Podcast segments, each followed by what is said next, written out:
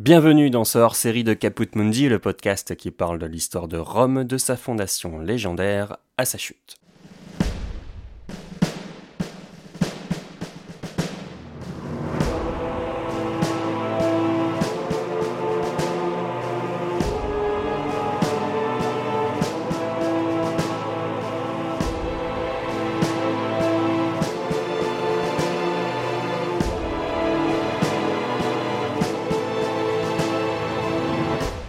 Aujourd'hui, cela fait un an que le premier épisode de Caput Mundi est sorti, à l'occasion de l'anniversaire de la ville éternelle. J'avais sorti un premier épisode sur la fondation légendaire de Rome et le mythe de Rémus et Romulus. Depuis, ce sont 12 épisodes qui sont sortis cette année, plus un hors-série sur les fêtes de fin d'année dans la Rome païenne. J'aimerais donc revenir avec vous sur cette aventure afin de répondre également aux questions qui me sont fréquemment posées sur la création d'un podcast.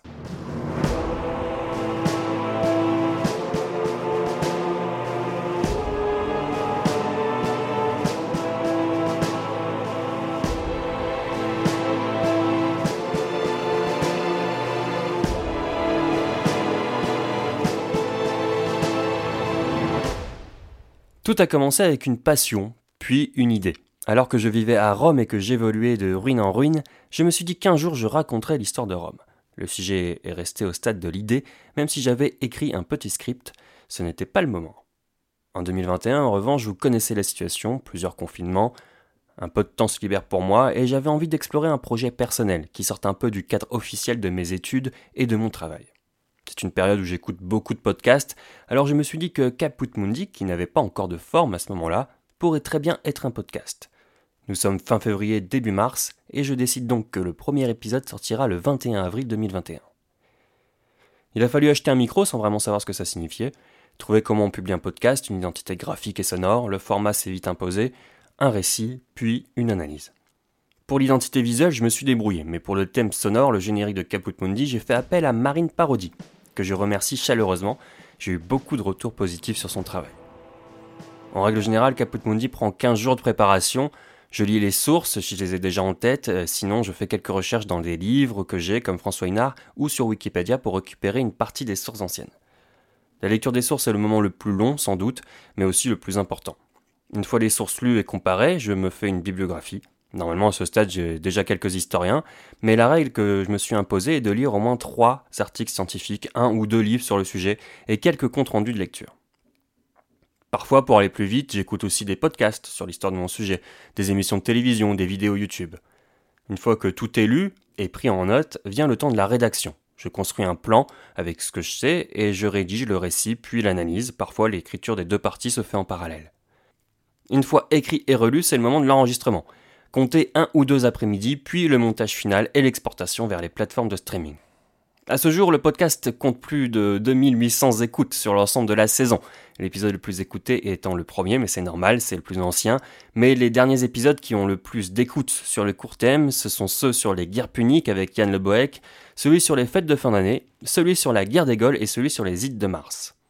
En revanche, les épisodes sur les guerres samnites, Pyrrhus et la guerre des Alliés sont ceux qui ont le moins fonctionné, les raisons peuvent être que le thème est parfois trop obscur comparé à un thème comme celui de César, ou une ligne éditoriale moins bonne. C'est pourtant sur ces trois épisodes que j'ai le plus de retours et de commentaires. Quoi qu'il en soit, Caput continue de progresser et les écoutes sont quotidiennes.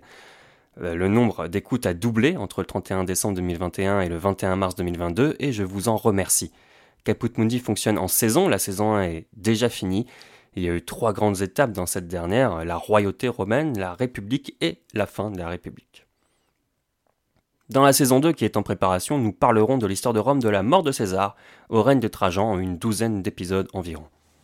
En attendant, restez connectés car plusieurs hors-séries vont sortir.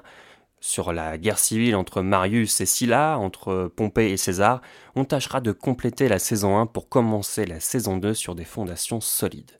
Je vous rappelle que le site internet du podcast, vous avez accès à une bibliographie, des dossiers complémentaires aux épisodes et des illustrations avec des cartes et tout ça.